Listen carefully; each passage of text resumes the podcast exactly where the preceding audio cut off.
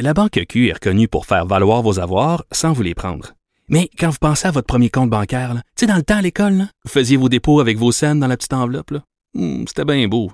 Mais avec le temps, à ce compte-là vous a coûté des milliers de dollars en frais, puis vous ne faites pas une scène d'intérêt. Avec la Banque Q, vous obtenez des intérêts élevés et aucun frais sur vos services bancaires courants. Autrement dit, ça fait pas mal plus de scènes dans votre enveloppe, ça. Banque Q. Faites valoir vos avoirs. Visitez banqueq.ca pour en savoir plus. Écrivaine, Blogueuse. scénariste et animatrice. Geneviève Peterson. La Wonder Woman de Cube Radio. Je l'ai eu tout l'été avec moi et je l'ai tellement aimé que j'ai décidé de, de la ramener avec moi du côté de l'automne. Bon, l'automne n'est pas encore pogné, là, mais vous comprenez le principe. Pamela Dumont, t'es- t'es-tu contente? Mais hein, je suis contente, je suis super fébrile. Je trouve que c'est un beau cadeau que tu me fais là. là. Elle aime ça parce que Pamela, à, à chaque semaine, elle va venir, euh, comme cet été, euh, nous parler de mots en- qui finissent en isme. Ben ouais. Parce qu'on disait tout le temps à la joke, quand on faisait les réunions de contenu, on se disait, ça nous prend quelqu'un là, qui vient nous parler de tous les mots lourds, le féministe, classiste. Ben voyons, là. Mais, mais, mais t'as- vraiment, tu nous as tellement joué un tour parce que t'as- t'es as tous évités puis t'en inventes. Donc, c'est merveilleux. Tu seras là toute l'année. Euh, Pamela Dumont, pour ceux qui la connaissent moins, elle est actrice, évidemment. Elle est euh, à l'origine aussi du mouvement Mes Poils. Ben Donc, oui. les seules et les celles qui se laissent pousser euh, le poil un peu partout sur le corps. Ou juste au mois de mai, des fois. oui, ben c'est oui, juste au mois de mai. Moi, ça m'a permis de prendre conscience de bien des affaires, ce mes poils-là, Ouais. ma chère Pamela Moi Dumont. aussi. Et je le redis encore, il y a du poil que je suis plus game que montrer d'autres. Le, le poil Ah. de dessus de bras, ça me dérange zéro. Le Oui. poil des ânes à pâte aux joueurs et que je suis pas rendue là. Ça diffère pour bien du monde. Mais c'est ça. Mais en même temps, c'est une belle réflexion euh, Mm. qu'on a socialement en ce moment. Donc, c'est une bonne chose que tu sois avec nous pour euh, pas juste nous parler de poils, pour nous parler euh, de mots en isme. Mais là, quand j'ai vu, euh, c'était quoi le sujet de ta chronique aujourd'hui? hein? Ben, j'ai ri parce que j'ai dit, elle m'aime tellement, elle le fait pour moi. Parce que l'autre fois, on parlait des gens qui ne voulaient pas d'enfants. Ouais. Et j'ai dit à la blague, j'ai dit, moi, j'adore mes enfants, mais je déteste être enceinte.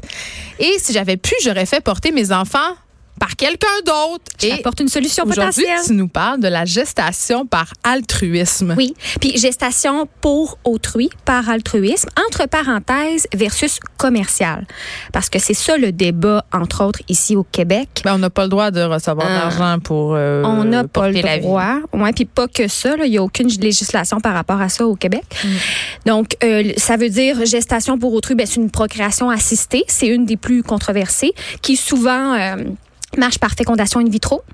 C'est-à-dire, euh, on prend les, les deux gamètes, masculin, euh, euh, féminin, que ce soit des, des, des deux parents d'intention, donc les parents qui vont être les parents sociaux aussi, donc génétiques. Donc, Mais il va y avoir... moi, on pourrait faire porter notre enfant par notre metteuse en ange, Joanie Henry. Ben, ça pourrait... Elle fait signe que non! Elle, elle veut pas, là. Elle, elle veut pas. Elle Ah, pas OK, il faut que la gestante soit d'accord. OK. Tout à fait. Parce qu'on peut penser. Non, mais, tu sais, c'est pas nouveau, hein. Les mères porteuses, ça fait très, très longtemps. C'est clair. C'est dans l'histoire, là, dans la Bible. Ben, Je- Plusieurs reines ont fait porter leur enfant par, euh, par autruite par autrui. parce Oh! que parce qu'elle était menacée de perdre la vie, donc de perdre leur trône. Ouais. Donc, oui, c'est euh, vrai, tout à fait. Donc, euh, il y a eu beaucoup, beaucoup de gestations par autrui euh, cachées. Même au Québec, euh, Pamela euh, Dumont, euh, il y avait beaucoup de sœurs qui portaient d'enfants pour l'autre sœur qui était pas capable d'en avoir. Donc, c'est Ben quelque oui. chose qui est dans notre culture depuis longtemps. C'est vrai. Mais c'est qui- tabou. oui. C'est tabou. Puis même au, au- sais, on associe ça aux célébrités. aux célébrités, tout à fait, parce que euh, je. je pensais pas Pourquoi je parle de sortir ça? non, mais Kim vrai, Kardashian, Kim Kardashian, son troisième enfant, sa petite fille, elle l'a eu pour, a, dit pour des deux. raisons de santé. Oui, c'est Euh, deux derniers, mais euh, je ne pense pas que ce soit des grossesses altruites. Je pense qu'elle paye beaucoup d'argent. Mais c'est ça l'affaire, c'est qu'aux États-Unis, il y a quand même, euh, on va dire, euh, moi j'aime pas le mot marché, mais il y a Ben, un tourisme là. procréatif. Ben oui, parce que ici, vu qu'il n'y a pas de législation, ça protège personne. De un, on va nommer la priorité, ça protège pas l'enfant. Au Québec, il y a pas, euh, c'est-à-dire que la filiation qui est multiple. Après ça, si la mère porteuse, elle avait une entente avec les, les, les deux parents d'intention, ben il y a rien qui protège euh, la famille d'intention. Puis la mère, ben si elle, elle voulait que porter l'enfant, la mère porteuse là, la personne porteuse, faudrait dire, ben euh, il y a rien qui garantit que les parents aussi vont, euh, il y a pas de contrat qui est valable. Non, c'est Donc, il y a rien qui garantit qu'on va l'avoir. Mais aux États-Unis, par exemple, il y a des cliniques euh, qui organisent tout ça. Il y a un contrat, l'affiliation est reconnue, les parents d'intention sont reconnus, que ce soit une famille homoparentale ou hétérosexuelle. Et donc, c'est pour ça qu'il y a beaucoup, beaucoup de gens qui vont, ben beaucoup, je veux dire, la plupart vont aller aux États-Unis par précaution. Mais pourquoi on parle de ça aujourd'hui, entre autres, là? c'est parce que, moi, je vais l'avouer en nom, j'ai eu un jugement, OK? Ben, on a tous un, là. ben, on- mais mais c'est pour ça que je veux faire une chronique là-dessus parce que parce que je comprenais pas et je- il y a des choses que je comprends pas encore, Mais tu sais qu'il y a évidemment. du tourisme de mère porteuse. L'Inde est la destination numéro un. Il y a des, littéralement euh, des, des couvoirs, si on veut, où des jeunes filles euh, sont amenées à vivre là les neuf mois que dure leur grossesse et elles sont. et le- il y a un documentaire qui s'appelle Mère, porte, mère, mère porteuse, mère porteuse, ventre alloué, euh, que, que vous pouvez écouter. C'est quand même euh, c'est- préoccupant parce qu'évidemment, on, on tire bénéfice de la pauvreté euh, de ces femmes-là pour les exploiter, leur porter des enfants. Et non seulement on leur fait porter des enfants, mais pendant ces neuf mois-là, elles sont demeurées en. Elles, elles sont captives. Si on veut, elles doivent manger telle chose, elles doivent faire du sport à telle heure, elles doivent se coucher à telle heure. Donc, c'est une néoforme d'esclavagisme, en quelque part. Mais ça dépend des territoires. C'est surtout pas en n'ayant pas de législation qu'on protège le tourisme Ah, créatif. C'est la pire affaire. C'est ce qui fait que des gens vont aller ailleurs, parfois où c'est juste plus souple, mais vraiment moins bien encadré pour les femmes porteuses, entre autres. Parce qu'aux États-Unis, le contrat, euh, il y a des gens québécois, il y a des couples qui ont passé à Radio-Canada, qui se sont fait interviewer et qui parlaient de ça, comme quoi la mère porteuse était presque autant protégée, euh, sinon plus, que les parents d'intention. Après ça, il y a des petits bémols, c'est-à-dire que, euh, oui, tout pour les droits de l'enfant une fois qu'il est né. La mère porteuse aurait le droit de mettre fin à la, évidemment, on espère, à sa grossesse, il y a quoi que ce soit. Euh, mais l'affaire, c'est qu'avec ce qui se passe fœtus, le fœtus ne lui appartient pas. Quand tu portes un enfant pour quelqu'un d'autre, légalement, le fœtus ne t'appartient pas. C'est à quelqu'un d'autre. Ben là-bas, il y a un contrat qui fait que. Mais moi, j'ai bien de la misère avec la notion de propriété. Là. Ça aussi, ça prend Ben, tout un débat. Propriété du fœtus. Je veux dire, c'est-à-dire que on, on- on parle. Est-ce qu'on parle en droit de parentalité? Ce sont mes enfants, tes enfants, sont des enfants que je dont, dont j'ai le contrat de prendre soin. Écoute bien. Lien avec l'adultisme. OK, check bien. mettons, mettons que pour des raisons, mettons que je vire folle parce que hey, c'est impossible que je fasse ça, j'allais trop être enceinte. Mais mettons que Ouais. t'es ma sœur puis que je t'aime puis que tu peux pas avoir d'enfant. Pour vrai, je serais peut-être game d'en faire un pour toi. Je porte l'enfant de toi puis de ton autre personne euh, non genrée qu'on sait pas c'est qui. Là, là. on parle de fécondation in vitro. Là. Ah, ouais, c'est ça. Bon, je, je suis la mère porteuse. Puis là, à un certain moment donné, dans la grossesse, on fait des échographies, puis on se rend compte que cet enfant-là, il va avoir tel handicap, tel handicap, tel handicap. Puis, qui va décider si on avorte l'enfant? Est-ce que c'est moi ou c'est toi? Ça devrait être toi, parce que techniquement, la mère de cet enfant-là, c'est toi. Ben, c'est ça, c'est que ça C'est dépend toi qui vas devoir t'en occuper, c'est pas moi. de ce que je comprends de l'interview du, du couple monoparental qui avait passé à Radio-Canada, lui, eux expliquaient qu'ils passaient une balance, une, une, toute une tralée de tests, effectivement, et que c'est là qu'ils découvraient s'il y avait des trucs et s'ils mettaient fin ou non à la grossesse. Mais la, la personne porteuse, elle est en connaissance de cause. là. Il y a un long processus avant ça. là. C'est pas, oh mon Dieu, j'ai une grossesse. Elle- Souvent, ont déjà eu des enfants, ces mères. Souvent, ils ont déjà eu des enfants. Il y a des critères aussi, comme euh, ici, c'est surtout pas avant 21 ans, euh, jamais sous pression. Et il y a d'autres endroits que quand même jeune eu des peu. enfants. Oui, mais en même temps, euh, je veux dire, ces femmes-là, ce qui est difficile, c'est compliqué, c'est de faire attention de ne pas leur enlever leur agentivité. Il y a vraiment des femmes, quand les, celles qui ont fait des Leur entrevues, agentivité? leur agentivité, C'est-à-dire?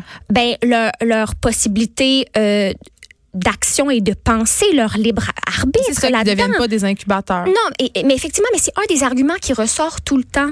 Quand Moi, les gens peur qui que la fille le garder. Ça, ben, s'il n'y a pas de législation, c'est ça qui est compliqué parce que le projet que parental n'est pas là, reconnu.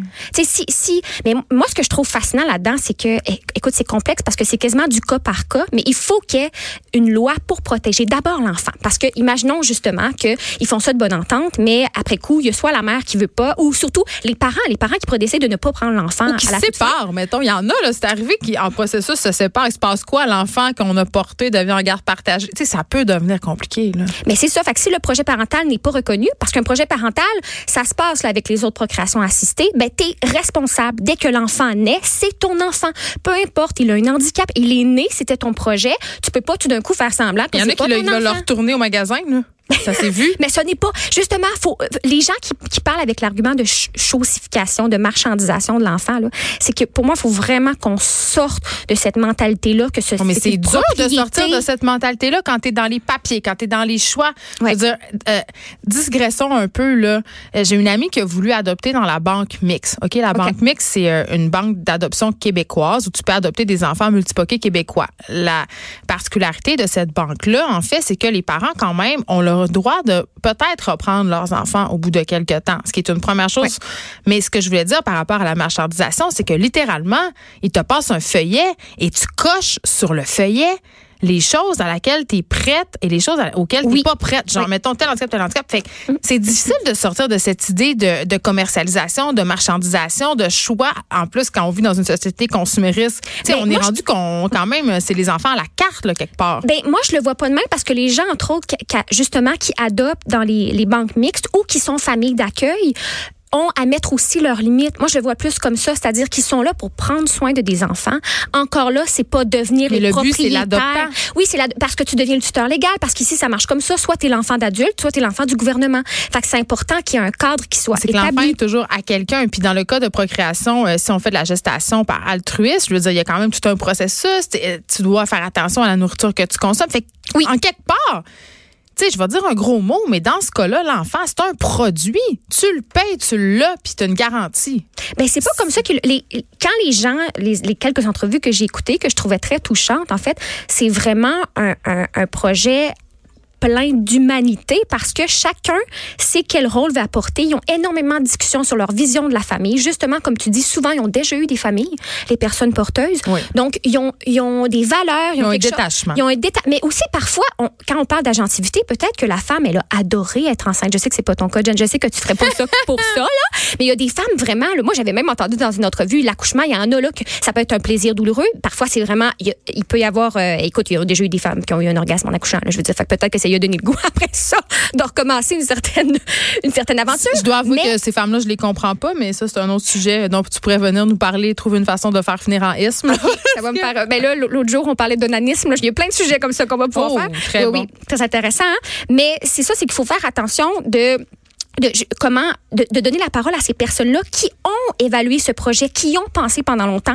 Et puis après ça, ce qui est complexe, c'est que au Québec, ce qui n'a pas du tout de sens, c'est que si les, les deux gamètes euh, viennent des deux parents d'intention, puis que la mère elle est juste porteuse, la personne elle est juste porteuse, ben en bout de compte, les parents faut quand même qu'ils adoptent après ça, alors que c'est leur génétique. C'est Oui, fou là. c'est- ben oui. fou. C'est très bizarre. Puis pas juste ça, moi je trouve que Ça manque d'humanité. Ça, euh, ça manque. du- Ben oui, ça manque d'humanité. Vraiment, on est à côté de la plaque en essayant d'éviter le problème. On y contribue là, parce que les gens vont juste ailleurs de toute façon. En Ontario, là, en Ontario, c'est déjà plus facile. Mais euh, ce qui est fascinant aussi, c'est que l'ovule, comme on, on perçoit toujours la, la- la paternité, tu sais, biologique comme le père peut, ben si c'est un père ou une, une personne trans, mais il peut pas porter l'enfant, tu sais. Si, euh, il peut pas porter l'enfant. Mais on oublie que, ben maintenant, avec cette technique-là, même si ça pose des questions sur la bioéthique, sur les biotechnologies, que donc la mère, la mère d'intention, mais aussi génétique, ne pourrait ne pas être la génitrice. Ben oui, parce qu'il y a des gens qui prennent leur ovule et l'implantent dans un, Exactement. dans un autre utérus. Exactement. C'est un film de science-fiction. Ah, on euh, pourrait en parler longtemps. Mais, mais, mais tu sais, tu faisais bien de souligner euh, que, tu sais, on a tous un peu des préjugés puis des billets, mais, tu sais, il n'y a rien de plus émotif que de vouloir un enfant Ouais. euh, et d'en concevoir un. Fait imagine quand euh, toutes les questions éthiques viennent compliquer la donne. Sérieusement, on n'a pas fini de se casser la tête, mais je crois quand même que légiférer serait quand même la bonne chose parce que tu le dis, les gens font n'importe quoi, ils vont ailleurs et ça donne lieu à toutes sortes de situations qui sont parfois malheureuses. Ouais. Merci Pamela Dumont. Merci Tu vas nous toi. revenir lundi. Pleure pas, pleure pas, là. Va te faire pousser le poids. Non, mais ben, c'est fabuleuse. Fabuleuse. Fabuleuse. Tu vas, nous, tu vas revenir euh, lundi prochain. Certainement. OK, on s'arrête un instant. De 13 à 15. Les